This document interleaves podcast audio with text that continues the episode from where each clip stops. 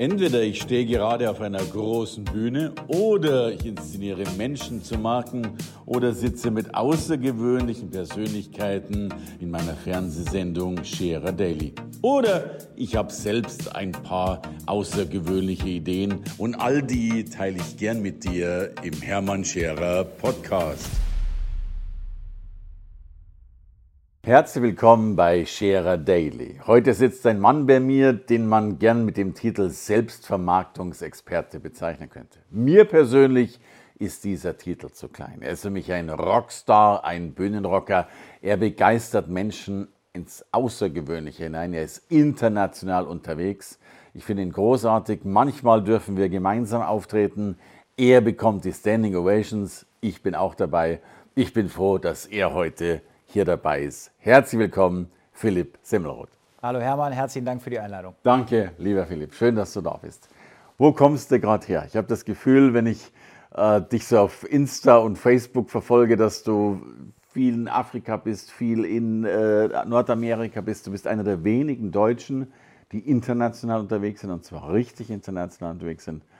Was waren so deine letzten Flugbewegungen der letzten Wochen, Monate, Jahre? Also ich war in, die letzten Wochen war ich tatsächlich Chicago, Kopenhagen, dann Amsterdam, auch direkt in alles in einer Tour, was okay. dann natürlich zwischendurch auch zur Folge hat, dass man mal einen Augenblick denkt, huh, wäre ich besser mal über Nacht irgendwo äh, okay. pausiert.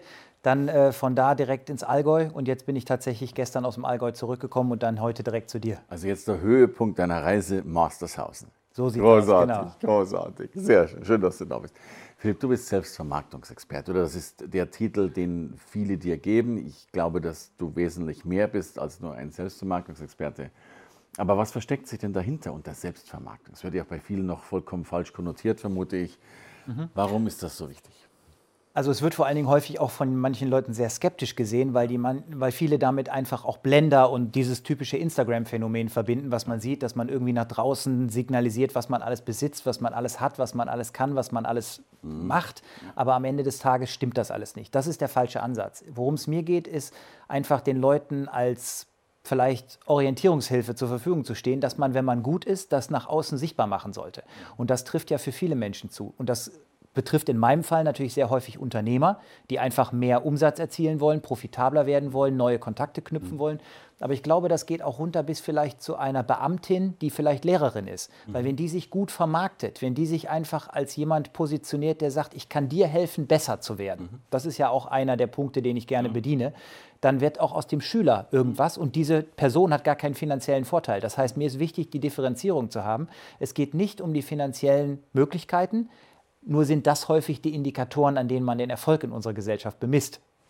Was ja in Ordnung ist. Was in Ordnung ist und was letztlich einfach nur die Objektivität schafft, aber natürlich den Kritikern auch immer wieder Rückenwind gibt, die sagen, es geht nur ums Geld verdienen. Nein, es geht nicht darum. Es geht jemanden so darzustellen, dass er wirklich mal sein volles Potenzial entfalten kann und damit vielleicht auch einfach für andere Menschen transparent aufzeigt, wofür bin ich im Leben angetreten, wo liegt meine Expertise, aber vielleicht auch, wo liegt meine Leidenschaft. Und wenn man nach außen souverän auftritt, und Selbstvermarktung mhm. setzt das ja voraus, dann findet man ja auch immer wieder Unterstützer. Ja. So ist es ja mit uns beiden auch gekommen. Du hast irgendwann gesagt, der Philipp, der hat da wirklich nicht nur Ambitionen, sondern vielleicht auch ein bisschen Talent, aber eben auch Umsetzungsenergie. Ja, und ja. deshalb sitze ich heute hier und nicht mit Recht. Mit Recht. Äh, das ist gut, dass du hier sitzt. Und das heißt ja auch für die Lehrerin, Sie wird sichtbar, sie wird vielleicht ein Brand für die Schüler. Genau. Äh, die Schüler haben mehr Spaß hinzugehen, also ein Gewinn für alle Seiten. Und ich meine, es gibt ja auch die Lehrerin des Jahres, glaube ich, wird gekürt, wenn mich nicht alles täuscht. Ja, da bin ich nicht ganz im Thema, aber ich sage mal, der Ansatz ist ja der gleiche. Also ja, du ja, hast genau verstanden. Am Ende des Tages geht es mir einfach darum, dass Leute einfach in, gerade in Deutschland, durch meinen internationalen Background, habe ich ja sehr viel Kontrast. Die Amerikaner haben ja kein Problem zu sagen, I'm the greatest, I'm the most amazing person on this planet. Yes. Aber die Deutschen haben da Schwierigkeiten. Ja. Und wir haben ja gerade in Deutschland sehr viel Talent auch vielleicht im Bereich Technik, also technisch orientierten ah, ja, Menschen. Ja, ja. Und diese Leute verkaufen sich alle unter Wert, right. weil sie einfach irgendwo eingetrichtert bekommen haben, sie müssen sich klein halten, sie müssten sich irgendwie zurücknehmen, sie sollten sich nicht so wichtig machen. Aber wenn ich mich schon nicht wichtig mache, wie soll ich, wenn ich in meinem Leben schon nicht wichtig bin, in deinem Leben Dein eine Leben gewisse Relevanz entwickeln? Schönes Bild. Wie soll ich, wenn ich mich selbst nicht gern habe oder anerkenne, einen tollen Partner finden, der mich toll findet? So sieht's aus. Wenn ich selbst ein Kasper bin. Jo, keine genau. Frage. Und das ist ja im Vertrieb das Gleiche. Sie mögen dich, sie respektieren dich und dann machen sie, was du ihnen empfiehlst. Aber wenn sie mögen dich schon daran scheitert, dass du offensichtlich ein Problem mit dir selber hast, ja. äh, dann ist ja da schon Schluss. Und was mir immer wieder zu Ohren kommt, ist, es ist ja so, dass wenn du erfolgreich bist und auch vor allen Dingen, sagen wir mal erst andersrum, wenn du viel machst, mhm. führt das im Regelfall zu Erfolg. Aber auf dem Weg dahin polarisierst du ja auch sehr stark. Weil du wirst immer Leute finden, die finden das super, die unterstützen das, die identifizieren sich damit und es gibt andere, die sagen, ach, guck mal, was er jetzt schon wieder vorhat. Ja. Bis du den Superlativ erreicht hast und alle sagen, ich habe es schon immer gewusst. Ja, ja, das genau. ist das klassische Bild. Right. Aber auf dem Weg dahin, dass du das eben durchziehst, musst du ja auch erstmal mit dir selber klarkommen. Und ich glaube, das ist am einfachsten, wenn du authentisch bleibst. Mhm. Und das ist ja auch Selbstvermarktung, dass du einfach sagst, ich verstelle mich nicht für okay. dich. Ich bin bereit, zu bestimmten Anlässen, wie in meinem Fall immer, wenn ich beruflich jetzt unterwegs bin, eine rote Krawatte anzuziehen, auch wenn wir beide uns vielleicht außerhalb ohne unterhalten. Okay. Das sind ja kleine Kompromisse, die man macht, aber die okay. ändern ja meine Persönlichkeit nicht. Nein. Und ich glaube, Selbstvermarktung zielt darauf ab, dass man einfach so ist und nach außen sichtbar darstellt, wer man ist, mhm. damit die anderen genau wissen, wofür kann ich mich auch auf dich verlassen. Mhm. Weil wenn ich immer liefere, was ich ja. auch verspreche, ja. dann bin ich ja eigentlich der Wunschkandidat von jedem anderen, weil er genau weiß, was wird nachher rauskommen. Ich nenne es die berechenbare, im positiven Sinn die berechenbare ja. Person. Keine, genau. keine Frage. Unsicherheit vermeiden, ja. das ist ja einer der Schlüsselfaktoren in der zwischenmenschlichen Kommunikation immer. Mhm. Der Vertriebler muss ja, es wird ja häufig immer argumentiert, wir waren zu teuer, es gab andere Anbieter. Wenn es nur um Preis ginge, gäbe es nur einen Anbieter weltweit. Ja, so, das heißt also, wenn ich jetzt das äh, lieber bei dir kaufe als bei deinem mhm. äh, Mitbewerber in der Nachbarstadt, dann musst du ja irgendetwas mhm haben, was mich begeistert ja, hat. Und das ist immer damit verbunden, dass du mir die Unsicherheit genommen hast, eine falsche Entscheidung zu treffen. Das funktioniert aber nur, wenn du mit dir und deiner Person auch stimmig bist. Wenn ich schon merke, da sind lauter Zweifel in mhm. deinem Körper gefangen. Ja. Dann wird das mich auch anstecken und keiner sucht die Nähe von Zweiflern. Ich sage, ein Angebot darf nicht nur Entscheidungssicherheit aufbauen, es muss auch allen anderen gegenüber Entscheidungsunsicherheit aufbauen, ne, genau. dass, wir, dass wir beides haben. Jetzt all das, was du sagst, klingt ja fürchterlich plausibel, fürchterlich normal und ich stimme dir natürlich mit dem großen Haken zu. Mhm. Dennoch, zu wie viel Prozent ist das gelebt in Deutschland? Die Prozentsätze kenne ich nicht, aber ja, ich weiß, dass wir in Deutschland ein ganz, ganz großes Defizit haben bei der Herangehensweise. Also wir lassen uns sehr stark vom Umfeld prägen. Wir ja. nehmen sehr viel Rücksicht auf die Meinung von Menschen, auch von Menschen, die überhaupt keine Ahnung haben, worum es geht. Wahrscheinlich von denen sogar noch mehr ja. als von anderen. Also es ist ja auch, ich sage mal ein klassisches Beispiel. Ich habe gerade in einem der Flieger, ich lese ja immer viel, habe ich ein Buch gelesen, da ging es um das Thema, ähm, wie man zu finanziellem Spielraum, um nicht zu sagen finanzieller Freiheit kommt. Mhm. Jetzt gibt es ja zwei Ansätze, der, also Extremansätze. Mhm. Der eine Ansatz ist, ich spare einfach mehr Geld. Mhm. Wenn ich jetzt in Deutschland 3000 Euro brutto verdiene, mhm. dann könnte ich in der Theorie maximal 3000 Euro sparen. Ja. In der Praxis wird das nicht funktionieren, weil ich will ja noch was essen, vielleicht ja. noch mal in Urlaub fahren, ich muss auch noch Miete Richtig. bezahlen, also wird der Sparbetrag relativ klein sein. Brutto ist ja schon mal brutto. Ja. Brutto ist brutto, das heißt von dem Netto was sparen ist relativ schwierig. Genau. Als Unternehmer und vielleicht auch Vertriebsexperte sage ich, es ist viel einfacher, 3000 Euro mehr zu verdienen und dafür gibt es ja Mechanismen. Klar. Die kennt nicht jeder, ja. Und der, der sie kennt, ist noch lange nicht bereit, den Einsatz zu bringen. Right. Aber 3000 Euro mehr zu verdienen ist einfacher als 3000 zu sparen, wenn ich von einer Basis von 3000 ausgehe. Und hier denke ich einfach, muss man anknüpfen, dass man einfach den Leuten sagt, pass mal auf, hör mal nicht auf die, die in der falschen Denkweise unterwegs sind. Und das ist halt häufig das eigene Umfeld. Deshalb glaube ich, und das ist ja auch bewiesen, wenn man Literatur liest von Leuten, die es wirklich geschafft haben, wenn man es in dieser Welt und Terminologie so sagt, das ist immer der Impuls von anderen Menschen gewesen, so wie ich ja auch viel von dir lerne. Denn als ich irgendwann sagte, ich würde gerne mehr im Speaking machen, habe ich ja bewusst den Kontakt zu dir gesucht, weil ich einfach wusste, warum soll ich alles selber recherchieren, wenn es Menschen gibt, die es nicht nur schon können, sondern die es auch teilen. Die also sagen, pass mal auf, du machst das, das, das und dann muss man die äh, Strategie nur umsetzen. Und ich glaube, das ist der Knackpunkt. Das heißt aber, viele hinterfragen nicht den, um äh, den Kontext, in dem sie sich bewegen. Sagen einfach, mein Freund ist schon lange mein Freund, mhm. dass man sich aber über Jahre vielleicht in unterschiedliche Richtungen entwickelt hat, mhm. auch unterschiedliches Wissen erlernt hat, unterschiedliche Leidenschaften und Talente entdeckt hat ja, ja. und damit nicht mit derselben Strategie unterwegs sein sollte. Mhm. Das wird, glaube ich, aus mein, äh, äh, meiner Perspektive heraus häufig unterschätzt, dass man da eventuell denken muss, hey, ich glaube, ich brauche andere ähm, Orientierungshilfen, andere Menschen, denen ich zukünftig folge. Deshalb muss man ja die Freundschaft nicht brechen, aber vielleicht die berufliche Akzeptanz von Tipps ja, aus ja. anderen Kanälen. Ja, und sie sind eben auch von Menschen, die in anderen Spuren gegangen sind, keine genau. Frage. Du sprichst von Mechanismen. Es wäre nochmal spannend, welche Mechanismen gäbe es denn, um 3000 Euro zusätzlich zu verdienen? Die Frage ist jetzt sehr allgemein gestellt, aber ja. was würdest du raten, wenn da einer so eine Frage stellen würde? Also ich glaube, der Weg erfolgreich zu werden, ist immer mit Arbeitseinsatz okay. verbunden. Right. Und jeder, der mir bei Facebook folgt, insbesondere jetzt, seit wir jetzt aktiver zusammenarbeiten, der sagt mir, Philipp, du bist ja eine Maschine. Du bist ja nonstop unterwegs. Du bist erst in Amerika, dann bist du in Holland, dann bist du in Deutschland, dann bist du in der Schweiz, dann bist du in Österreich, dann bist du irgendwo anders. Wie machst du das? Da sage ich ganz einfach. Wenn du weißt, warum du das machst und dass du es gerne machst, dann ziehst du das einfach konsequent durch und dann ist es einfacher. Das heißt, ich glaube, man sollte sich manchmal einmal natürlich Zeit nehmen für die eigene Positionierung. Mhm. Das heißt, dass man auch nach außen signalisiert, wofür bin ich auch bereit, ja jemanden einen Beitrag anzubieten? Wofür bin ich auch bereit, langfristig Lösungen anzubieten? Wofür, wofür möchte ich auch identifizierbar werden und ansprechbar werden? Aber dass man dann auch sagt, passt das auch zu meinen Talenten, zu meinem Leidenschaft? Und wenn man da eine Kombination gefunden hat, ich glaube, dann ist es einfach, weil dann machst du dich einfach auf, die, auf den Weg, das umzusetzen. Und das Spannende ist, und das können sich viele da gar nicht vorstellen, viele scheitern ja schon an der Bereitschaft, den Einsatz zu bringen. Right. Die sagen einfach, weil es beim ersten Mal nicht sofort geklappt hat, ach, das ist doch nichts für mich. Und dann wird nie geprüft, ob es vielleicht mit einem etwas anderen, modifizierten Ansatz geklappt hätte. Und dadurch kommen nie diese Erfolge. Und deshalb heißt es, das alles Spinnerei, das ist so Buchwissen, das funktioniert nicht, aber es funktioniert ja tatsächlich. Aber ich glaube, man muss einfach am Ball bleiben. Und wenn man am Ball bleibt und das auch nach außen immer wieder dokumentiert, dann kommen ja ganz spannende Sachen zustande. Dann werden andere Menschen die beispielsweise den Weg schon gegangen sind, die Kontakte haben, die das einfach spannend finden, auf einen aufmerksam, nehmen aktiv Kontakt auf und sagen, kann ich dir helfen? Und wenn dir jemand Türen öffnet, dann ist es natürlich immer einfacher, Erfolg zu haben. Ja. Nochmal, um deine Frage konkreter zu beantworten. Menschen können dir Türen öffnen, mhm. aber auch Türen versperren. So, das heißt, wenn du jetzt fragst, was kann ich konkret tun, um 3000 Euro extra zu verdienen, mhm. dann kann ich jetzt bei diesen ganzen äh, pragmatischen Sachen mehr, mehr Einsatz zeigen etc. Aber ich glaube, man muss lernen, einfach auch mal Beziehungen zu anderen Menschen aufzubauen, was wiederum mich auch zu dem ersten Teil verknüpft. Mhm. Menschen bauen nur Beziehungen auf, wenn da irgendwas stimmt. Es muss menschlich passen, authentisch sein. Man muss das Gefühl haben, das ist real, mhm. was mir da vermittelt wird. Das heißt, diese Person ist so, wie sie ist. Dann kann man das mögen oder nicht, aber dann weiß man, wofür man, was man erwarten kann. Und wenn man Beziehungen mit Menschen aufbauen kann, dann kann man Menschen um Hilfe bitten, dann helfen Menschen einem auch ohne, dass sie gefragt werden. Und das ist im Vertrieb natürlich der erste Schritt. Je stärker die Beziehung ist, desto niedriger ist die Preissensibilität, wenn es später zum Angebot kommt. Mhm. Und dann ist es im Endeffekt einfach. Du hast eine Beziehung, mhm. du hast ein attraktives Angebot, es mag Wettbewerber geben, aber wenn die Beziehung stärker ist als die von deinem Interessenten mit dem Wettbewerb, und der muss die Investition ohnehin tätigen oder will sie tätigen, weil du einfach genug Impulse liefern kannst, dann ist das Geld auch schnell verdient.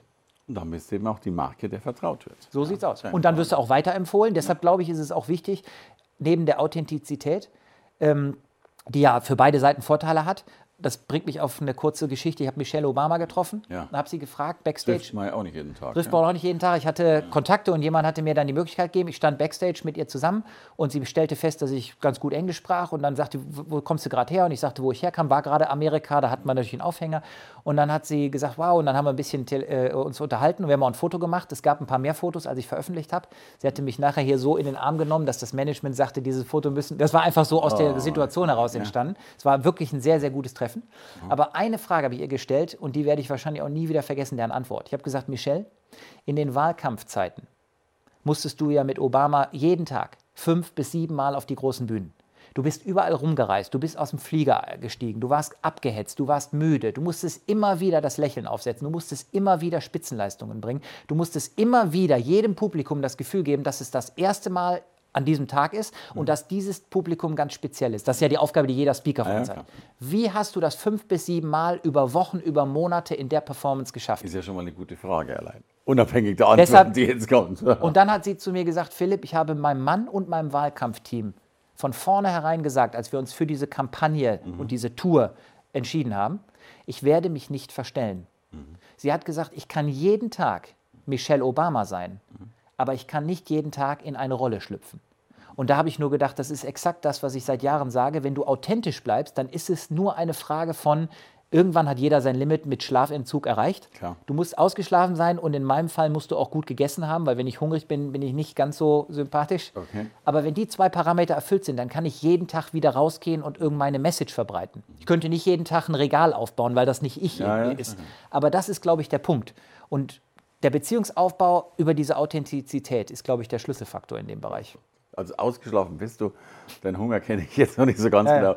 Aber ich habe mir schon allein sagen lassen, du hast, ganz viele Grills zu Hause. Ja. ne, um, um mal über das Essen zu sprechen. Ja, das da ist, das ist der. Punkt. Ich Ja. habe gerade gesagt, wie wichtig das Thema Beziehungen ist. Und Beziehungen kann man aus meiner Sicht sehr gut beim Essen pflegen. Keine ich, Frage. ich sage immer, wenn ich mit meinem Geschäftspartner nicht zusammen essen möchte, Mhm. dann sollte ich auch nicht mit dem arbeiten. Wir müssen ja nicht dasselbe essen. Wir sind ja in der ja, heutigen schon, Zeit, wenn man international reist, kriegt man ja vorher so eine Checkliste. Was man heute alles für äh, gesundheitliche Einschränkungen haben kann, ist ja mal teilweise erschreckend. Ja, ja, so. Und das ist dann auch schön, wenn man sagt, keine. Okay. So, ne? Beispiel. So, und dann äh, merkt man erst. Aber der Punkt ist, wenn man, wenn man dann zusammen isst, Mhm. dann glaube ich, hat man einfach die Möglichkeit, dass man sich besser austauschen kann, Mhm. dass man einfach auch mal die Leute in einem nicht beruflichen Kontext Mhm. etwas intensiver wahrnehmen kann, ein besseres 360-Grad-Bild vielleicht bekommt. Aber vielleicht eine wahre Authentizität. Eine wahre ne? Authentizität, weil die dann nicht auf der Bühne, in der Büh auf der Bühne spielt jeder von uns eine Rolle. Da müssen ja, wir natürlich auch in einem gewissen Alpha-Status sein. ja. Das ist für manche, die mich auf der Bühne erleben, auch immer so ein Highlight, wenn sie dann im Seminar sind, wo vielleicht nur weniger, also sagen wir mal im Intensivseminar mit zwölf Mann, Mhm. sagen Philipp, ich hätte nie gedacht, dass du so runterregeln kannst mit deiner Energie. Ich sage, für zwölf Leute braucht man nicht so viel wie für 500 Leute, aber der in der letzten Reihe muss mich ja auch noch spüren. Auch die Kraft, ja. So, das heißt also, äh, aufs, äh, auf, äh, abseits von dem beruflichen Kontext Mhm. sind aus meiner Sicht viele Menschen sehr viel anders, was aber auch unheimlich spannend ist. Und das habe ich zwar beobachtet, aber der Impuls kam damals aus einem Buch von Richard Branson. Mhm. Wenn ich dich zum Beispiel als Beispiel jetzt, wenn ich dich als Top-Speaker kennenlerne, dann habe ich ein Gefühl, wie bist du in deinem Berufskontext.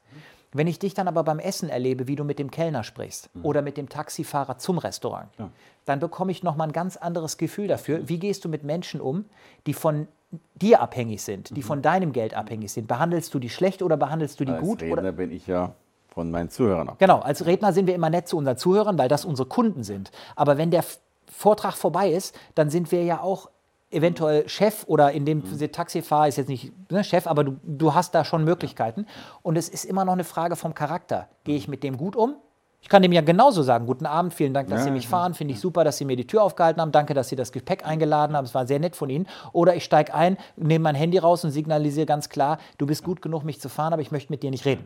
Und das sind so diese ganzen Aspekte. Und ich finde Grillen ähm, mit Feuer und dem ganzen Drumherum ist unheimlich spannend, deshalb habe ich sieben Grills zu Hause. Okay, gut. Und ich lade auch immer wieder auch größere Gruppen mal zu mir nach Hause ein. Ich habe auch schon ganz exklusive Seminare bei mir zu Hause gemacht, wo ich dann einfach sage, wir machen Inhalt, dann gibt es gegrillte Steaks, dann gibt es noch mal ein bisschen Inhalt, dann habe ich noch eine Grillhütte und all so Möglichkeiten. Also für mich ist Essen ein wichtiger Bestandteil meines Lebens und Feuer immer schon spannend gewesen. klar. Heute werde ich dafür nicht mehr von den Eltern verhauen, weil ich genau weiß, wie es geht und halte mich an bestimmte Rahmenbedingungen. Früher war das anders. Okay. Aber Feuer ist, glaube ich, so genau wie manche Leute auch am Meer oder an großen Seen so ein gewisses emotionales Gefühl entwickeln, so ein bisschen Faszination für alle Menschen. Ich habe so eine große Feuerstelle im Garten.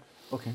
Auch da ist jeder immer dankbar, wenn er da mal sitzen darf, weil er einfach sagt, das ist Ja, ja, einfach ein Erlebnis. Hat ja immer noch Faszination. Von daher ist das der Punkt. Also Essen, Grills ist ein großes Thema bei mir. Also ich bringe das nächste Mal Marshmallows mit. Das machen wir auch. Marshmallows, ich besorge dann Erdbeeren. Und wenn man Erdbeeren eiskalt aus dem Kühlschrank mit einem Marshmallow macht und dann am Schluss ein bisschen Brausepulver und das Ganze in eine Scheibe Ananas stellt, dann gibt es nie Reste.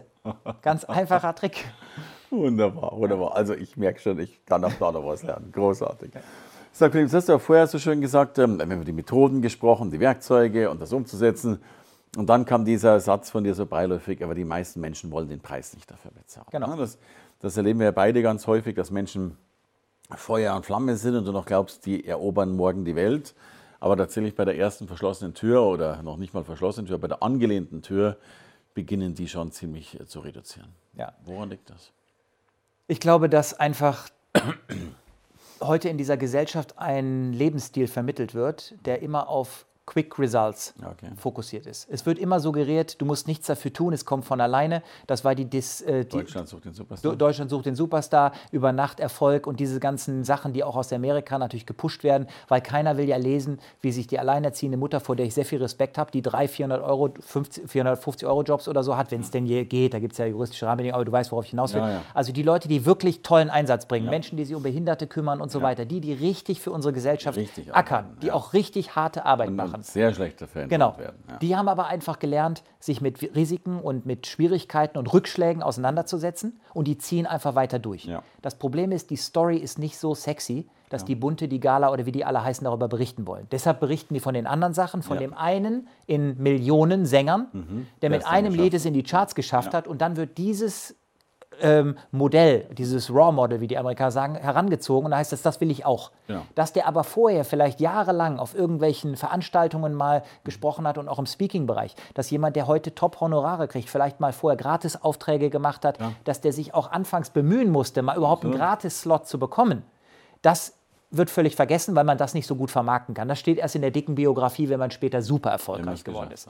Das heißt, ich glaube, Punkt eins, die Leute sind heute sehr schnell nicht mehr bereit, den Einsatz zu bringen, weil sie wollen das schnelle Ergebnis. Das ist die Mentalität, die alle Bitcoiner, die mit Bitcoin verkauft haben, äh, genutzt haben, wo sie gesagt haben, du musst nichts machen. Du musst dich hier nur einschreiben und über Nacht wirst du reich. Und heute haben sie alle wieder Arbeit, weil es nicht funktioniert hat. Das heißt, auch diese Mentalität funktioniert nicht. Und der zweite Punkt ist, ich glaube, sehr häufig ist es auch der Selbstzweifel. Wenn ich zum Beispiel Gründer coache, dann habe ich sehr häufig die Situation, da sitzen drei talentierte junge Herren oder Frauen oder gemischt, ist egal, vor mir und die Message ist immer die gleiche. Ich frage, wer ist der Geschäftsführer, melden sich alle drei. Da sage ich, wie viele Mitarbeiter habt ihr? Melden sich alle drei. Drei. Und dann denke ich mir so, hört mal, irgendwas ist doch hier falsch. Ja. Der Grund, warum ihr alle Geschäftsführer werden wollt, ist folgendes. Einer von euch hatte eine Idee. Der traut sich aber nicht, das alleine umzusetzen.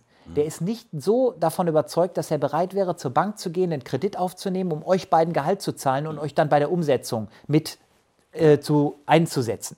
Was der also macht, ist, der sagt, pass mal auf, ich habe eine super Idee, lasst uns eine Firma zusammen gründen. Und weil wir im Moment noch kein Geld haben und ich auch keins aufnehmen möchte, mache ich euch zu Geschäftsführern. Und dann brauchen wir alle aus eigenem Interesse heraus nur noch unseren Arbeitseinsatz zu bringen. Und ich glaube, das ist einfach das, das, das Musterbeispiel. Es gibt so viele kleine Firmen, da gibt es drei, vier, fünf Gesellschafter, was ich schon gesehen habe. Die haben keine zehn Mitarbeiter und haben fünf Ges äh, Geschäftsführer. Und ich glaube, dass das auf Dauer nicht funktioniert, weil da ist einfach der Mindset falsch. Ich glaube, wenn man einen, der wirklich, es gibt ja immer diesen einen, der die wirklich treibende Kraft Ja, ist. ja. Wenn man den nehmen würde und würde den befähigen, mental Mhm. befähigen, wirklich an sich selber zu glauben, dass man dem einfach sagt, was soll passieren? Nimm 30.000 Euro auf, damit kannst du eine ganze Menge erstmal bewegen. Damit kannst du auch eine ganze Menge Monate erstmal durchziehen. Du kannst ja von zu Hause arbeiten. Das ist ja je nachdem, Ah, wo man ja, heute schon. arbeitet, möglich. In der Technologiewelt, in der wir uns befinden. So. Und wenn du den einfach befähigen würdest, zu sagen, glaub an dich selber, Stichwort Selbstvermarktung, überzeuge auch andere Menschen, dass sie sehr früh bei dir einsteigen, sich als Kunde beteiligen, als Investor beteiligen, dass sie einfach Geld geben, vielleicht gegen einen Return, aber mit einem definierten Ende. Dann wirst du einfach unterm Strich ein besseres Unternehmen aufbauen, weil am Ende des Tages hast du irgendwann ein Unternehmen, was läuft, aber das gehört 100% dir. Und du hast nicht dann intern noch diese, diese äh, zusätzlichen Probleme, die ja immer entstehen. Ich habe aber mehr gearbeitet, wieso warst du am Wochenende nicht da? Und das ist der Punkt. Also der, der zweite Punkt ist neben äh, Ausdauer und einfach dieser, dieser Fehlertoleranz und auch dieser Rückschlagsfähigkeit, äh, damit umzugehen, also Fähigkeit mit Rückschlägen umzugehen, ist, glaube ich, der Glaube an sich selber. äh, gekauft. Harte These hat doch fast keiner. Ja, also das ist das, was ich immer wieder erlebe. Diese Sprüche, ich bin nicht gut genug, du bist nicht gut genug, ich kann das nicht, ich schaffe das nicht. Äh, soll ich wirklich? Muss ich noch zwölf Weiterbildungen machen? Ich muss erst noch zehn Studiengänge machen und ich sterbe, bevor ich ausgelernt habe. Ähm, ich bin ja vollkommen bei dir, erlebe aber immer noch schlimmer, als ich es geahnt habe, das Gegenteil. Dass das Menschen Das ist genau der Punkt. ja. Der Deutsche, und das sage ich deshalb, ich bin ja selbst Deutscher, deshalb ist das auch nicht als Beleidigung genannt, im Vergleich zu dem Amerikaner glaubt, dass sein beruflicher Erfolg von der Menge der Zertifikaten und Seminarbesuchsnachweise und wie die Dinge alle heißen, abhängt. Der Amerikaner sagt, ich brauche nur eine gute Idee und ein erheblich gutes Talent, entweder selber oder zugekauft, im Bereich Vertrieb und Marketing. Okay. Und Weil ich, wenn ich eine gute Story habe, die ich gut vermarkte, kriege ich ein Unternehmen auch nach vorne. Das macht jeder Softwareanbieter da drüben vor. Die haben nicht tolle Produkte. Die Produkte setzen wir trotzdem alle ein, aber jeder, der weiß, wenn ein neues Betriebssystem, ich lasse mal den Hersteller weg, einsetzt, dann dauert es, bis Service Pack 1 kommt, bis das Ding wirklich läuft. Genau. Und der Weg zu Service Pack 1 wird von uns allen mitbestritten. Jeder liefert Rückmeldungen, Ja, sagt, ja, das ja, muss verbessert ja, werden. ja. Der Deutsche würde es anders machen. Der würde warten, bis er Service Pack Stufe 3 Oder vier erreicht hat. ja, und genau. dann würde er es versuchen zu veröffentlichen, aber dann gibt es gar keinen Markt mehr, weil die Anwendungen, für die er da, also der Markt, für Ja, den das ja. Produkt geschaffen nicht mehr da ist. Ja. So, und ich glaube, dass der Punkt ist, viele zweifeln an sich selber, weil es auch kaum einen Ansatz in der Gesellschaft gibt, wo der normale, aufwachsende Bürger durchgeschleust wird, wo das gefördert wird. Fangen wir in der Schule an. Es geht nicht darum, Spitzenleistungen zu fördern, es geht darum, Mittelmaß zu generieren. Die Leute, die eine 5 haben, werden irgendwie versucht, auf eine 3 zu bringen. Ja. Und die Leute, die eine 2 haben, die versucht man nicht auf eine 1 zu bringen. Da sagt man, läuft. Das hat er ganz gut gemacht. Das heißt, die Gesellschaft schafft Mittelmaß, weil sie eben weiß, wenn wir auf Mittelmaß sind, dann bleibt es auch steuerbar. Die anderen wären vielleicht zu wild, wenn wir überall die Top-Leute haben, die wollen alles verändern, die stellen den Status quo in Frage. Und das ist natürlich für die, die den Status quo lieben, weil sie dabei gut aufgestellt sind, die wollen das nicht. Ja. Und die Dummen, die zum, also die, die nichts machen, die eben massiv bremsen können, die versucht man noch gerade eben so zu, anzuheben. Das sind ja auch die Tricks, die wir immer mit den Arbeitslosenzahlen und so weiter haben. Da wird dann irgendwas umgebucht, damit die Statistiken wieder gut sind. ja, man könnte den Leuten ja auch helfen, einfach Arbeit zu finden, weil wir suchen alle Mitarbeiter. Es gibt Leute, die keine Arbeit haben. Ja, genau. Man müsste gezielt befähigen, aber da gibt es keine Pro- Programme für. Und auch hier ist halt der Punkt, ich glaube, es wird zu sehr auf Mittelmaß äh, Wert gelegt. Äh, jenseits von Mittelmaß, damit bist Ja, du ja ja. schon äh, äh, lange durch die Lande gezogen, weil du einfach sagst, das ist einfach ein Thema, über das man sich Gedanken machen muss. Aber das ist halt von vielen nicht gewollt. Und, und wir suchen ja genau das Gegenteil. Also wir, wir schreiben mittlerweile ja Anzeigen, was auch immer, wo wir reinschreiben, wir suchen die Nerds, wir suchen die Verrückten, wir suchen die. Perversen. Genau den Mittelmäßigen brauchst du nicht. ne? Genau. Davon gibt es ja eh schon. Das ist natürlich auch so ein Wandel, jetzt gerade in Zeiten des Fachkräftemangels, dass jetzt zum Beispiel, gerade wo ich ja auch einen IT-Background noch habe, Nerd ist von der Beleidigung zum Auszeichnungsmerkmal geworden. Absolut, ist heute Expertenstatus. Ja. gell? Also- Heute heißt es, du bist der Nerd, wunderbar, kannst Ja, ja, direkt hier anfangen, du brauche ich nicht wissen, was du Früher für Zertifikate es- hast. Right. Früher hieß es, ah, du bist der Nerd, du bist gesellschaftlich betrachtet nicht interessant oder nicht geeignet. Genau. Und das, glaube ich, ist einfach so ein bisschen der Punkt. Also die Gesellschaft setzt nicht genug großflächig äh, äh, Impulse, um Menschen Zweifel zu nehmen. Es ist ja auch in Deutschland so, du machst als, Fir als Unternehmer, inspiriert mit 18, 19 eine Firma auf und das funktioniert vielleicht nicht auf Anhieb. Warum nicht? Weil du einfach keine Erfahrung hast, weil du keine Marketingstrategie hast, weil du nicht richtig verkaufen kannst, weil dich da vielleicht deine Kosten überrannt haben, weil du dann noch nicht so genau wusstest, wie es geht. Jetzt bist du mit 23 sehr viel schlauer. Das Problem ist, es gibt dir keiner eine zweite Chance Weil es einfach kein Geld mehr gibt. Dieser gucken in deine Akte, Schufa und wie die Dinge alle heißen, sagen, sorry, aber sie haben schon einmal versagt. So wird es ja dann abgestempelt. Ja. Und wenn du das immer wieder hörst, dann ist irgendwann auch die Motivation weg. In Amerika ist jedes 2,3, also 2,3-prozentige Unternehmen ist erfolgreich, weil sie einfach sagen, jeder, der es 2,3 Mal versucht hat, nicht Prozent, sondern 2,3, der ist im Durchschnitt derjenige, der richtig durch die Decke startet. Der hat einmal eine ganze Menge Fehler gemacht. Also Insolvenz ist Pflicht. Ja, Insolvenz ist Pflicht. Und dann heißt es, der hat es schon mal gemacht, der hat unternehmerisches Denken bewiesen, der hat einen Fehler gemacht, daraus wird er seine Lehren gezogen haben. Und jetzt lasse ich den einfach nochmal los und jetzt wird er was ganz anderes bewegen. Und das ist in Deutschland nicht so gewünscht. Ja, ja, absolut nicht. Ich meine, auch unsere Lehrer sind ja schon, wenn du Beamtenstatus wählst, geht das schon auch in die Richtung, zumindest die Mittelmäßigkeit der Sicherheit, wenn man das mal so zum Ausdruck bringen darf. Aber lassen wir das mal so stehen an Ja. dieser Stelle. Ja, ja, das ist so.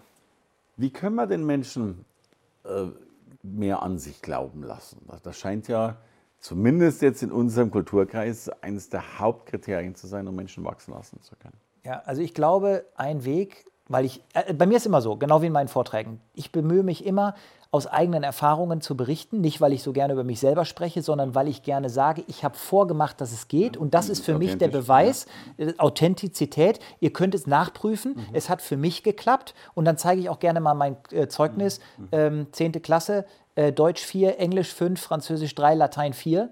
Man hat mir damals gesagt, Sprachen ist nicht so dein Ding, Englisch schon mal gar nicht. Letztes Jahr war ich vor 10.000 Menschen in der Welt unterwegs, kann fließend Englisch. Insofern glaube ich einfach, man muss an solchen Beispielen den Leuten zeigen, egal welcher Stempel mal vor 20 Jahren zu dir passte, das muss nicht dein Leben nachhaltig verändern. Auch wer deine Geschichte kennt, weiß, dass wo du hergekommen bist, nicht das ist, wo du heute hingekommen bist. Und das ist das, was viele Leute ja vielleicht gar nicht reflektieren. Ich glaube aber, dass zum Beispiel gerade in dem Bereich Speaking unheimlich großer Hebel ist, Menschen zu entwickeln. Weil Persönlichkeitsentwicklung ist aus meiner Sicht mit Referenzerlebnissen verbunden.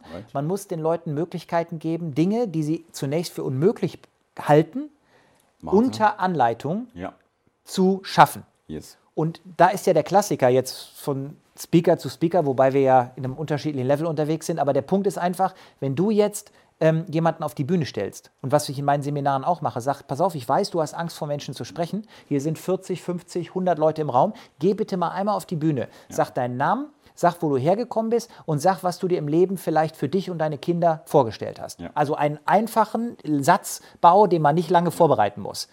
Das ist für manche ja schon eine extreme Hürde. Absolut.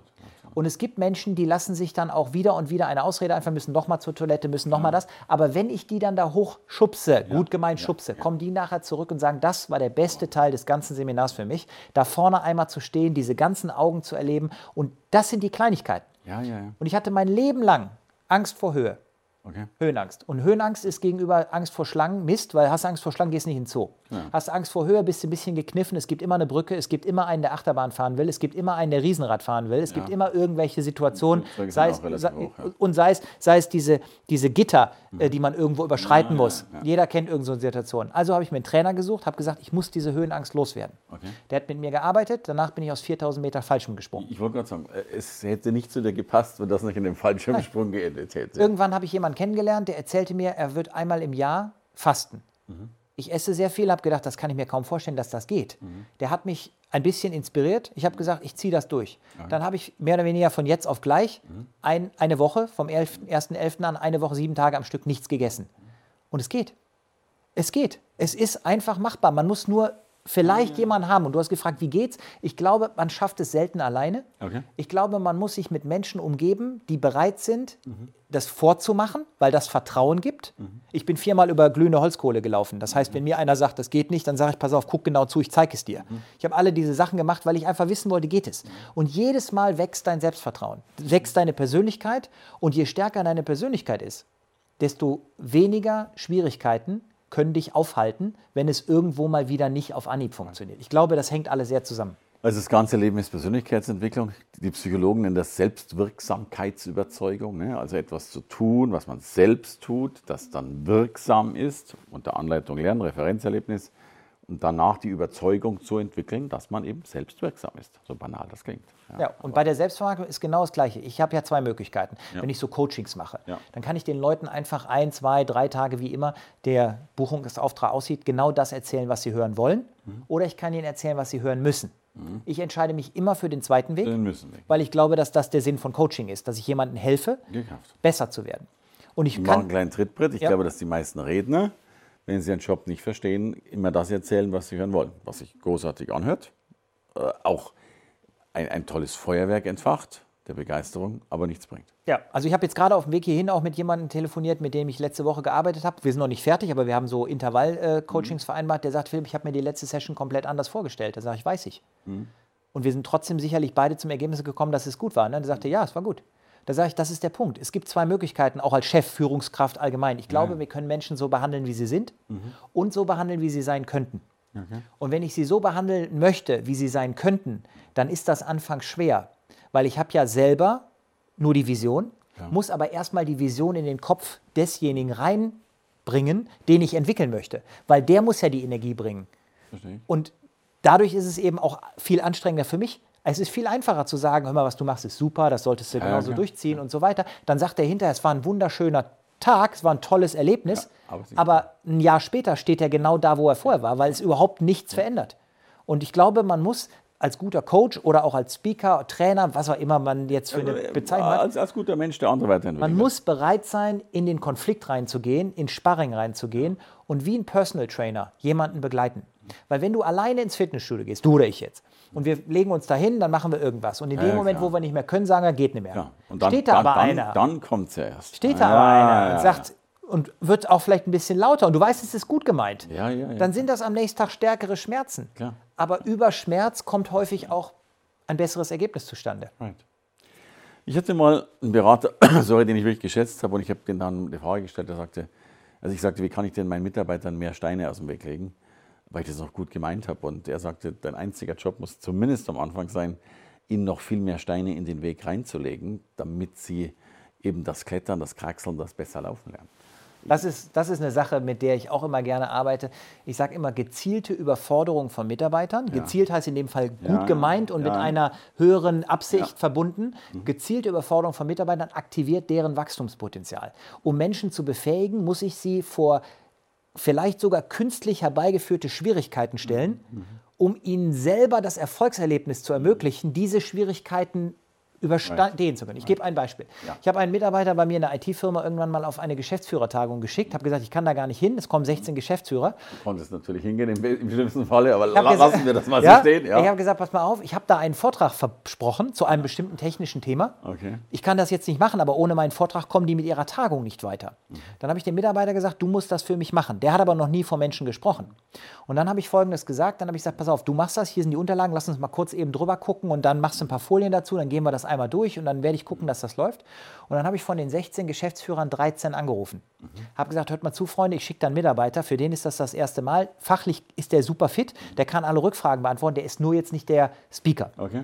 Und ihr dürft den auch nicht mit mir jetzt als Speaker vergleichen. Ihr müsst den auf der fachlichen Kompetenz begleiten. Der wird euch die Input liefern, vielleicht etwas anders präsentiert. Aber ich möchte, dass ihr dem auf jeden Fall das Gefühl gibt, das war ein grandioser Vortrag, damit er sich das in Zukunft häufiger zutraut. Schön eingefädelt. 13 von 16 angerufen, gezielte Überforderung. Der Mitarbeiter war nicht ganz so begeistert. Hinterher, nach der Tagung, kommt er zu mir und sagt: äh, Hör mal, wenn du da nochmal nicht kannst, ich würde das wieder Ja, übernehmen. ja, das ist, glaube ich, das Größte, was man erreichen kann. Schön.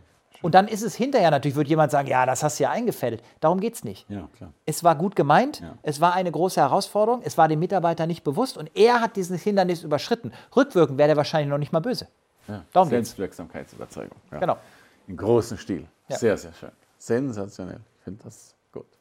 Sag als, als, als Selbstvermarktungsexperte, was würdest du so ein paar Tipps aus dem Ärmel schütteln? Was können denn jetzt Menschen tun, um sich selber besser zu vermarkten?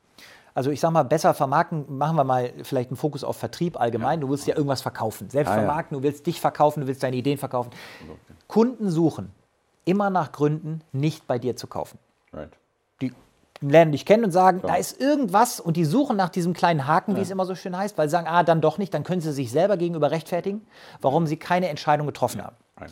Und ich sage immer, wenn Kunden nach Gründen suchen, nicht bei dir zu kaufen, mach es ihnen nicht so einfach. Das fängt ja schon damit an, dass wenn ich jetzt zum Beispiel als Speaker auf die Bühne komme, dann komme ich einfach nicht im Jogginganzug. Klar. Ich komme auch nicht im Blaumann, auch wenn ich vielleicht vorher eine Reifenpanne hatte und diese selber behoben habe. Weil das Publikum weiß nicht, warum ich den Blaumann anhabe. Das sagt nur, ich erwarte einen Speaker. Da erwartet man jemand im Anzug, da erwartet man jemand mit oder ohne Krawatte, das ist nicht wichtig. Aber vom Prinzip ist es so, man hat ein gewisses Bild. Ja. Und wenn ich diesem Bild schon nicht entspreche, dann muss ich unheimlich viel Arbeit leisten, Ja, um erstmal aus dem Negativen wieder in das Neutrale zu kommen, wo jemand offen ist, sich überhaupt mein Angebot anzuhören. Mhm. So, das bedeutet also, wenn ich jetzt auf der Station im Krankenhaus arbeite und bin der leitende Chirurg, Mhm. dann sollte ich keine kurze Hose anhaben, sondern bestenfalls einen weißen Kittel, so ein Stethoskop Mhm. umhängen und vielleicht sogar links und rechts zwei Assistenzärzte, die mich begleiten. Okay. Selbst wenn ich noch nicht mal in so einer medizinischen Fakultät studiert habe, glaubt dann mein Gegenüber im ersten Ja, Schritt klar. mal, der ist die Koryphäe Klar. und ist bereit, mit mir ein fachliches Gespräch zu führen, was ja die Voraussetzung ist, um im Nachgang in irgendeiner Form ins Geschäft zu kommen. Ja. Der, der muss das ja auch gar nicht selber operieren, der muss ja erstmal nur die Vision Ja, verkaufen. klar. Deshalb glaube ich, der erste Punkt wäre, ich sollte erwartungsgerecht auftreten und dann vielleicht auch in der Lage sein, mich auf mein Gegenüber einzustellen. Mhm. Ich sollte vielleicht aber auch mit Fragen in das Gespräch einsteigen nach dem Motto, was treibt Sie zu mir? Mhm. Was ist der Engpass, den Sie lösen möchten? Was stört Sie in Ihrer aktuellen Situation? Mhm. Was möchten Sie gerne ändern? Was soll zukünftig anders werden? Woran erkennen Sie einen perfekt zu Ihnen passenden Dienstleister als Beispiel? Weil dann habe ich ja Anknüpfungspunkte und weiß, in welche Richtung der denkt. Was ich nicht so gut finde, ist, wenn ich jetzt auf jemanden zugehe und sage, super, Herr Scherer, schön, dass Sie zu mir gekommen sind. Ich bin der Spezialist für die und die Bereiche, wir haben die und die Expertise, ich habe die und die Referenzen und 25 Minuten später stellt sich raus, dass du einen ganz anderen Fokus hast. Das ist ja nicht besonders zielführend. Gleichzeitig glaube ich, dass man sich von ähm, diesen allgemeinen Tricks lösen sollte. Die allgemeinen Tricks, die meine ich zum Beispiel, wenn man so allgemeine Verkaufsvideos anguckt. Dann steht da immer, wir haben so zwei Ohren und einen Mund, weil wir mehr zuhören wollten als reden. Das wird auch von vielen Amateuren einfach so übernommen. Ich glaube, man muss das differenzieren. Verkaufe ich ein erklärungsbedürftiges Produkt, Muss macht es relativ wenig Sinn, wenn du die ganze Zeit redest, Klar. weil wann soll ich dir dann die fachlich wichtigen Informationen liefern? Habe ich ein Produkt, wo wir beide verstehen, wie das aussehen könnte, macht es mehr Sinn, dass du fragst und ich rede, je nachdem, welche Rolle ich jetzt spiele, damit ich auch erkenne, passt das Produkt zu dir. Insofern muss ich gucken, an welcher Stelle steht jemand, Ja. auch Know-how-technisch. Und in Deutschland sehr schwer für viele, Kompetenz entscheidet nicht. Es geht darum, was an wahrgenommener Kompetenz auf Seiten des Konsumenten gesehen wird. Das bedeutet, ob du als Arzt wirklich gut bist, weiß ich nicht, weil ich nie Arzt oder Medizin studiert habe. Ja, ja, ja. Aber wenn du die ganze Story, wie du meinetwegen mein Knie operierst, so erzählst, dass ich das Gefühl habe, der hat das schon mal gemacht, das klingt gut, mit der Sache kann ich mich identifizieren, dann bekommst du von mir die Zusprechung von Kompetenz, die mich dann im Nachgang dazu bringt, zu sagen, mit dem möchte ich gerne ins Geschäft kommen. Wenn ich aber schon im Vorfeld erkennen lasse, ich habe das noch nie gemacht, ich bin aber guten Mutes, dass ich das hinkriege, weil ich immer schon gut in Operationen war, dann ist das und im Nachgang dann vielleicht noch auf die Wand verweise, wo ich 40 Zertifikate von führenden Hochschulen nachweise, was der Deutsche gerne macht. Ja. Ich glaube, das ist nicht der beste Ansatz. In Hochschulen wird noch nicht so viel operiert, ja. Ja, aber das ist ja so. Ja, da heißt es, ich habe noch ein Zertifikat und dann gibt es diese ganzen, ich lasse auch hier mal die Namen weg, aber da gibt es ja zertifiziert von folgenden Verlagen und an der Seite steht dann immer so ganz klein, diese Umfrage war nicht repräsentativ Ja, ja. und äh, Sie hat trotzdem stattgefunden. Sie hat trotzdem stattgefunden und so weiter. Und trotzdem wird dieses Zertifikat verwendet. Also Kompetenz ist nicht das, was man direkt kommunizieren sollte. Man sollte aber kompetent wirken. Ja. Und also ich nenne es Qualitätssurrogate, also Qualitätsersatzstoffe, weil es ist ja auch häufig so, dass, dass du auf ganz andere Dinge achtest. Also wenn, wenn ich zum Arzt gehe, wenn mich der zärtlich berührt an der Stelle, wo ich eh schon Schmerzen habe, dann ist mir das manchmal viel mehr wert.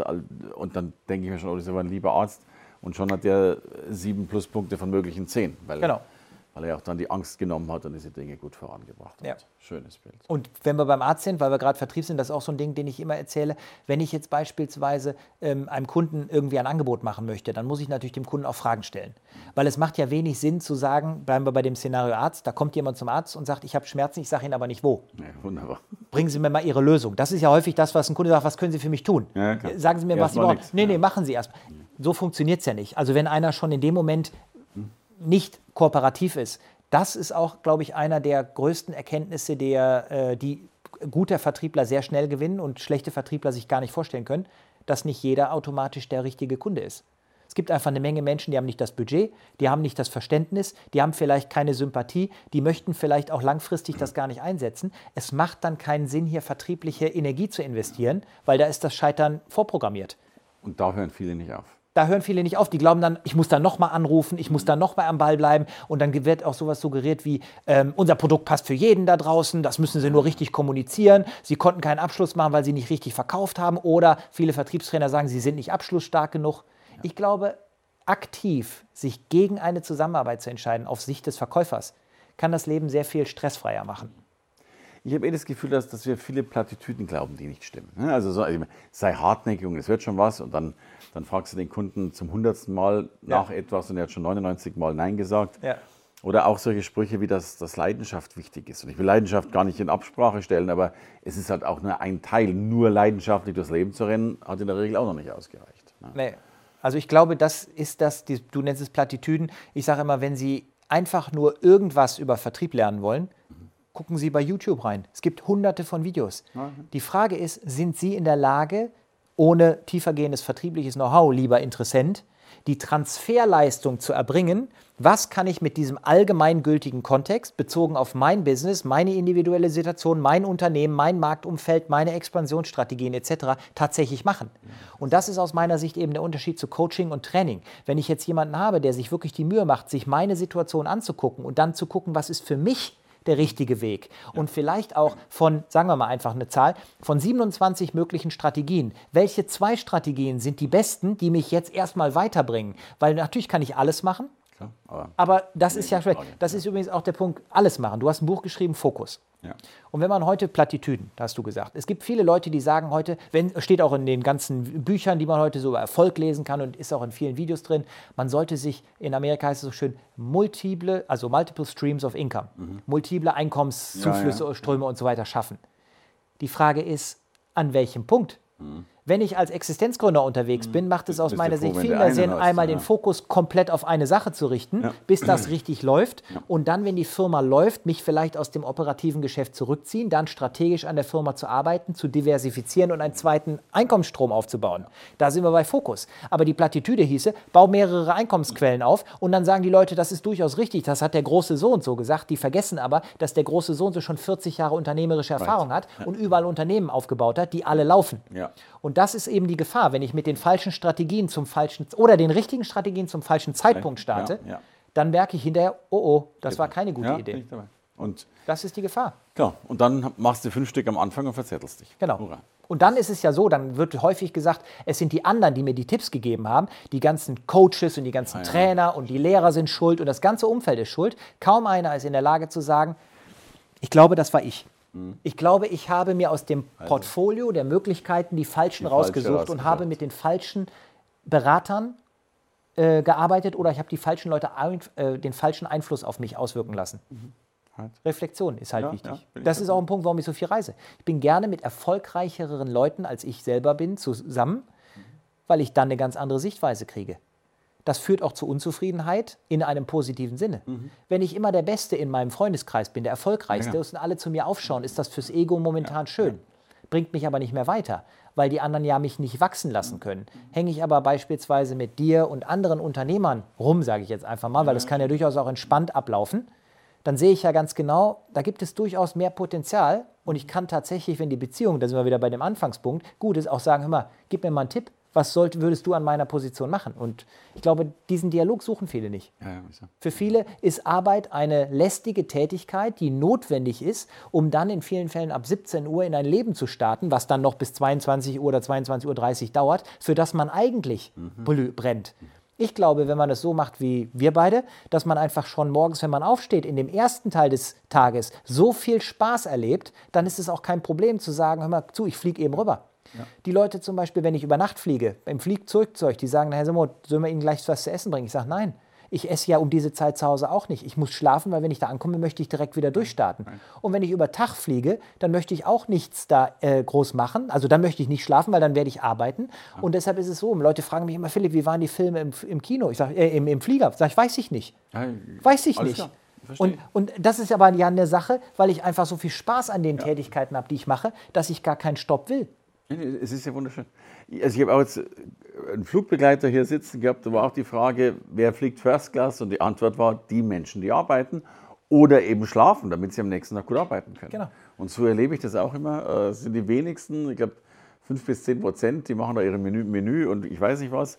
Aber die meisten, die First Class fliegen, haben einen echten Grund dafür, dass sie First Class fliegen müssen. Ja. Was, ich, was ich zum Beispiel auch äh, am Flughafen super finde, weil wir gerne ja hier als Speaker auch in Bildern sprechen, damit Menschen das besser nachvollziehen können. Wenn ich zum Flieger gehe, ja. dann gibt es ja zwei Möglichkeiten. Ich kann einfach Standard Boarding machen. Das ist das generelle Leben, würde ich jetzt mal sagen. Und ich kann Priority Boarding machen. Das heißt, Priority Boarding ist mit einem etwas höheren Einsatz. In diesem Fall ist er finanziell genau. verbunden. Aber ja. wenn ich etwas mehr mache, kann ich auch viel mehr Zeit sparen, etc. Ja. Und das ist ja auch ein Punkt, warum manche Leute mehr schaffen, weil wir einfach ein anderes Verständnis für Zeit haben. Mhm. Es macht eben wenig Sinn, dass ich meine eigene Wohnung putze, weil ich in derselben Zeit einfach ein Buch lesen könnte. Ja. Und mit dem Buch mache ich einen Vortrag, um es jetzt mal extrem ja, ja, zu nennen. Das ist nicht ganz so einfach, aber die Message ist schon klar, glaube ich, dass man einfach sagt, wenn ich in meine Weiterbildung investiere und jemand anders 10 oder 12 Euro dafür gebe, weil der vielleicht auch Spaß am Putzen hat, dann ist jedem geholfen. Aber das wird von vielen nicht gemacht, sondern man übernimmt das, man putzt selber. Warum? Weil die Eltern schon selber geputzt haben, weil die Nachbarn selber und weil putzen. Man das Putzgeld sparen will. Und weil man das Geld sparen will. Und ich glaube, man muss kurzfristig Kompromisse machen, um langfristig Erfolg zu haben. Wir verstehen uns. Und ich liebe Priority Boarding, weil du Du kannst schon 20 Minuten deinen Laptop offen haben, während die anderen noch einsteigen, bist du schon fertig. Ja, und alleine, ich bin überhaupt kein Mensch für Schlange stehen. Ja, ja das kommt ja noch Schlange dazu. stehen ist nicht so meins. Ja. Und ich würde immer dafür bezahlen, dass ich ja. die Schlange Stehzeit sparen könnte. Ja, Gibt es ja immer wieder die Situation, auch beim Kino geht das. Äh, also wenn Sie zu Hause jetzt überlegen, wie kann ich das direkt umsetzen, das nächste Mal, wenn Sie ins Kino gehen, dann gehen Sie nach ganz vorne in der Schlange und sagen zu dem, der da steht, an zweiter Stelle, weil der erste spricht ja mit dem Kassierer, mhm. hören Sie mal, ich kaufe Ihnen eine Karte, wenn Sie mich vorlassen. Oder wenn Sie nicht ganz so viel Geld ausgeben wollen, wenn Sie mich vorlassen vorlassen, gebe ich Ihnen 5 Euro. Ich verspreche Ihnen, das funktioniert und Sie sparen 20, 25 Minuten Wartezeit. Wow. Und das ist es. Manche würden sagen, ist der bekloppt? Da verschwendet der 5 Euro. Nein, ich investiere 5 Euro, um 25 Minuten mehr Zeit mit meinen Freunden, meiner Familie oder sonst ja. was zu haben, also, ja. um einfach mehr Lebenszeit zu haben. Weil keiner sagt, Schlange stehen war das Schönste in meinem Leben, wenn er auf dem Sterbebett liegt. ja. Und es gibt ja so viele Studien, wie viel Zeit du im Stau verbringst und Schlange stehst und you name it, was wir alles tun. Genau. Deshalb hast du ja auch einen Fahrer, weil du einfach sagst, ich kann mehr Geld verdienen, wenn ich hinten sitze, ja. selbst wenn ich schlafe, weil ich im Nachgang dann wieder fitter bin, ja. oder wenn ich lese oder wenn ich im, am Computer was mache. Aber das ist ja für viele krank. Das ist krank im Sinne von, da wird dann oft Ja, diese, diese Assoziation, so. du bist ja bekloppt, Ja. wieso brauchst du einen Fahrer, du bist ja arbeitsbesessen. Es wird dann von Menschen, die nicht bereit sind, den Einsatz zu bringen, sehr schnell diese negative Assoziation aufgebaut, die dazu leiten, nicht dazu führen soll, dass man sich schlecht fühlt, sondern dass man es lässt. Weil sich dann derjenige, der diese Assoziation sagt, besser fühlt. Und das ist traurig. Wir lieben unsere Arbeit. Ja. Punkt. Ja. Du, Es gibt einen schönen Spruch, ich bin ja kein Freund von Fäkalsprache, aber jetzt, jetzt muss ich einen, einen loswerden. In meiner Zitatesammlung gibt es einen Spruch, der meist angeklickteste übrigens, auch in Social Media. Äh, Und jetzt kommt eben dieses eine Wort drin vor. Äh, nicht der Montag ist scheiße, eure Jobs sind Ja. es. Ne? Ja. Und äh, ich glaube, man muss sich auf den Montag freuen und das ist das Besondere. Ja, und ich glaube, es ist vor allen Dingen auch so, da sind wir bei diesem klassischen Denken. Menschen denken immer, der Job ist von Montag bis Freitag. Aus meiner Sicht sollte der Job von Montag bis Montag sein, also kontinuierlich laufen, weil an, es gibt für jeden Selbstständigen, der hat ja die Flexibilität, den Moment, meinetwegen Donnerstagnachmittag, wo man einfach merkt, ich kriege heute nichts mehr auf die Reihe. Dann sollte man dann vielleicht mal zum Einkaufen fahren, wenn man das selber machen möchte, zum Friseur gehen, weil das sind Sachen, die kann man nicht delegieren. Das sind so Dinge. ja. Und dann muss man einfach Samstag ein bisschen was nacharbeiten. Ja, alles und ich glaube, das ist auch schön, wenn man sich das so einteilen kann. Aber das würde ich ja auch Mitarbeitern anbieten. Aber die Konsequenz dafür dann im Wochenende die Arbeitsleistung zu erbringen, ist wiederum nicht jeder bereit zu bringen. Und ich glaube, wenn man das gar nicht versucht zu trennen, Ja, ja, Heute ist immer dieses, dieses schöne, die sagen Work-Life-Balance. Ja. Und die Theorie Balance würde ja unterstellen, dass Work und Life in irgendeinem ausgeglichenen Verhältnis stehen müssen. Aus meiner Sicht ist Work-Life-Harmony, wo das ineinander verzahnt ist Mhm. und einfach ein, ähm, eine Symbiose bildet, viel interessanter. Dass ich einen fließenden Übergang habe, weil an einem Tag, zum Beispiel, wenn ich am Meer bin, ich bin gerne am Meer, Mhm. dann kann ich durchaus mal einfach ins Meer gucken. hm, klar. Le- Meistens kommen dann auch wieder kreative Ideen, die ich nachher im Business brauche. Das kann ich nicht stoppen, aber für mich ist das kein Stress. Aber es muss eben auch gelingen, zu entscheiden, hier kann ich mich jetzt mal ein bisschen entspannen, Mhm. einfach auch mal was genießen, auch mal den Erfolg vielleicht genießen, dass man sich das leisten kann. Wobei am Meer stehen ja erstmal nichts kostet, aber Ja. dass man mal da ist und nicht am Telefon. Aber man sollte halt versuchen, nicht diese, diese beiden Leben zu trennen, weil das ist ja in der Realität nicht getrennt. Nee, ja. Denn sobald ich im Privaten, beispielsweise auf einem Festivalbesuch krank werde, hat das auch Auswir- Auswirkungen auf den Job. Insofern, die sind ja immer verzahnt, auch wenn man sich das vielleicht nicht eingestehen möchte. Und wenn ich im Privaten was ausgeben möchte, muss ich es im Job verdient haben, weil sonst funktioniert es selten. Und deshalb glaube ich, wenn man da für sich selber ein Lebenskonzept entwickelt, was diese Trennung nicht nötig macht, dann hat man auch eine bessere Gesundheit.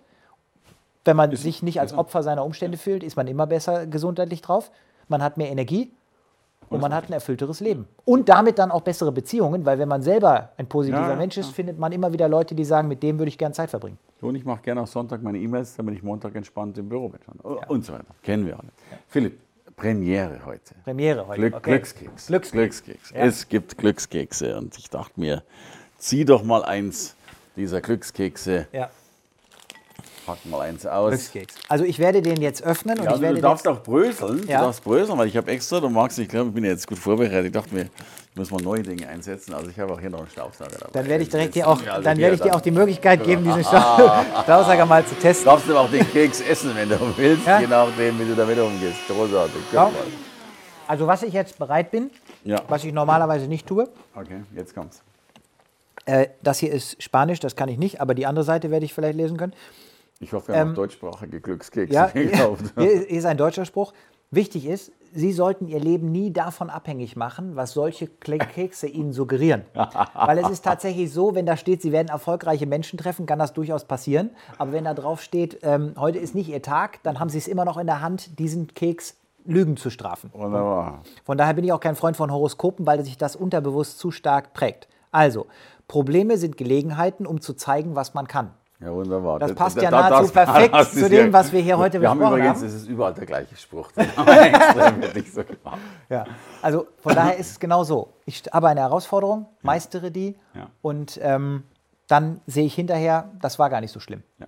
So, und da bist du jetzt wieder der große Meister, da durfte ich dich mehrfach bewundern. Nicht nur, dass du die meisterst und dann auch mental deine Selbstwirksamkeit noch weiter gesteigert hast. Du bist natürlich auch noch einer, der dann wunderbare Fotos davon mitbringt, der das zeigt. Äh, Du dokumentierst ja auch sehr, sehr fleißig, was du dann getan hast. Ja, also dieser, diese Idee zu dokumentieren hat zwei Hintergründe. Der eine Punkt ist natürlich selber, hilft es beim Erinnern. Deshalb haben wir ja alle auch schon immer gerne Fotos gemacht. Damals schon mit den 24er oder 36er Filmrollen. ja, ja, ja. Lange ist her. Heute ist das kein ja, Mensch mehr hier, heute ist das ja mit dem Handy nicht mehr so schwierig. Da haben wir auch eine Million Fotos nach Urlauben und so weiter.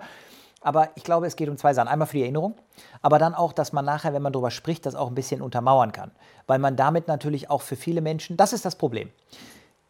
Manche erfolgreiche Menschen, die glauben, dass etwas funktioniert mhm. und entwickeln dann die Energie mhm. und machen es möglich. Make it happen, sagen die Amerikaner. Ja, ja. Viele andere Menschen haben einen anderen Ansatz. Die müssen erst sehen, dass es funktioniert, damit sie überhaupt bereit sind, den Einsatz kann. zu bringen. Okay, ja. Das heißt also, wenn ich jetzt ein Foto habe, dann kann ich den ganzen Zweiflern Starthilfe geben, indem okay. ich sage, schau mal, hier ist der Nachweis, dass es funktioniert, so sieht das Ergebnis aus. Mhm. Und egal, wo du heute stehst, ich habe schon bewiesen, dass es geht, also klappt es auch für dich. Wenn nicht, kann ich dir helfen. Ja. Aber ich bin halt jemand, der kann sich im Vorfeld schon manchmal vorstellen und äh, das ist jetzt eine Rolle, die mir natürlich im Gespräch mit dir sehr unangenehm ist, weil du bist ja der Visionär schlechthin. Also du sagst, hör mal zu, ich habe da eine Idee und dann ist ja aus dieser Idee ruckzuck ein gigantisches Konstrukt entstanden, wo du einfach sagst, hör mal zu, ich bestelle jetzt 27 Paletten Bücher. Natürlich kriege ich die verkauft, während andere überlegen, ha, so 3000 Bücher, weiß ich gar nicht, ob ich die abnehmen kann. Da ist ja diese visionäre Kraft, die du hast, ansteckend. Dito, Dito, ja. Und das ist, glaube ich, der Unterschied für viele Menschen, dass manche einfach zu sehr erst den Endbeweis brauchen. Ja, ja, und auch diese Pläne. Ich bin ja mittlerweile so ein, so ein Gegner von Businessplänen geworden, weil du, du, erstens ist Planung ist jetzt Zufall durch Irrtum, ne? also, wo du eh schon mitkriegst. Und äh, ich glaube, du brauchst oft den Druck. Also einfach mal die Dinge machen, hinstellen und dann wird schon irgendwas daraus werden. Das ist ja zum Beispiel auch eine Strategie, die ich tatsächlich sehr gerne benutze. Ich erzähle gerne schon im Vorfeld, bevor etwas fertig ist, was ich machen möchte, mhm. damit dann Leute auch mich immer wieder mal. Klar, klar. In Amerika sagt man wieder Accountability Partner, also Leute, die mich dafür verantwortlich halten. Mhm. Das heißt, dass die einfach sagen: Hör mal, Philipp, vor vier Wochen hast du entschieden, du würdest das machen. Wo ist das Ergebnis jetzt? Warum ist das noch nicht fertig? Weil auch ich natürlich in der einen oder anderen Situation mal denke, ich brauche mal einen Tritt in den Hintern. Das liegt nicht immer unbedingt nur an dem fehlenden Antrieb. Das liegt manchmal auch daran, dass ich so viele Sachen gleichzeitig am Start habe, dass ich dann manchmal auch einfach denke, jetzt hast du das tatsächlich ein bisschen schleifen lassen. Ich bin ja auch da nicht besser als alle anderen. Ich habe dieselben Herausforderungen. Ich suche mir immer nur wieder neue. Ja, right. Vor allen Dingen, meine Freundin mag es ja gar nicht, dass ich zum Beispiel immer wieder versuche, mich selber besser zu organisieren okay. und die frei werdenden Slots mit neuen Projekten zu füllen. Ja, das ist mir schon klar. Sie sagt ja, ja nicht, Schatz, jetzt hast du es doch geschafft, jetzt ja, könnten wir doch früher Schluss machen, okay. jetzt könnten wir doch das machen, jetzt könnten wir doch das machen. Da sage ich, na, ich habe da eine neue Idee. Wenn ich diesen Zeitslot jetzt mit diesem Projekt verknüpfe, mhm. dann habe ich noch mehr zu tun. Und das ist das, was sie natürlich wahnsinnig macht. Aber ich glaube, das ist äh, auch eine Charaktereigenschaft, die unterm Strich auf der einen Seite natürlich Fortschritt garantiert, mhm. aber die auch immer wieder interessante Menschen ins eigene Leben bringt. Ja. Weil man immer wieder auf Leute aufmerksam wird, die sagen, mit dem würde ich gerne mal was machen, der hat einfach den Drive. Das, ja. Und das Kompliment darf ich dir geben, wenn ich mit dir in Kontakt bin. Ähm, gut, es gibt heute mittlerweile Internet ähm, am Flieger, ja. aber dennoch, du antwortest ja immer innerhalb von, ich glaube, von drei Sekunden. Ich bin mir gar nicht sicher, ob du die Antwort schon lesen konntest, bevor deine schon wieder da ist. Also ja, aber das, das ist auch, ich meine, ich bin tatsächlich bemüht, alles schnell zu beantworten, ja. weil ich auch immer denke, was soll ich mich da stundenlang mit beschäftigen? Vor allen Dingen ist es ja häufig so, Menschen lesen ihre E-Mails und dann wollen sie die später beantworten. Das heißt aber in der Konsequenz, ich muss die später nochmal noch lesen. lesen. Muss ich muss mich vor allen Dingen vielleicht sogar eine, eine To-Do Liste führen, die ja. mich daran erinnert, etwas zu erledigen, was ich schon längst hätte erledigen können. Insbesondere, und das ist ja auch der Punkt, dass in der heutigen Zeit, ich glaube, wenn ich jetzt das mal mit der Generation von meinem Vater vergleiche, dass wir heute einfach auch ein bisschen flexibler sind, was äh, Rechtschreibung und so angeht. Ich rede nicht davon, dass man alles falsch schreiben soll. Das ist das Extrem, wo ich auch manchmal denke, wuh.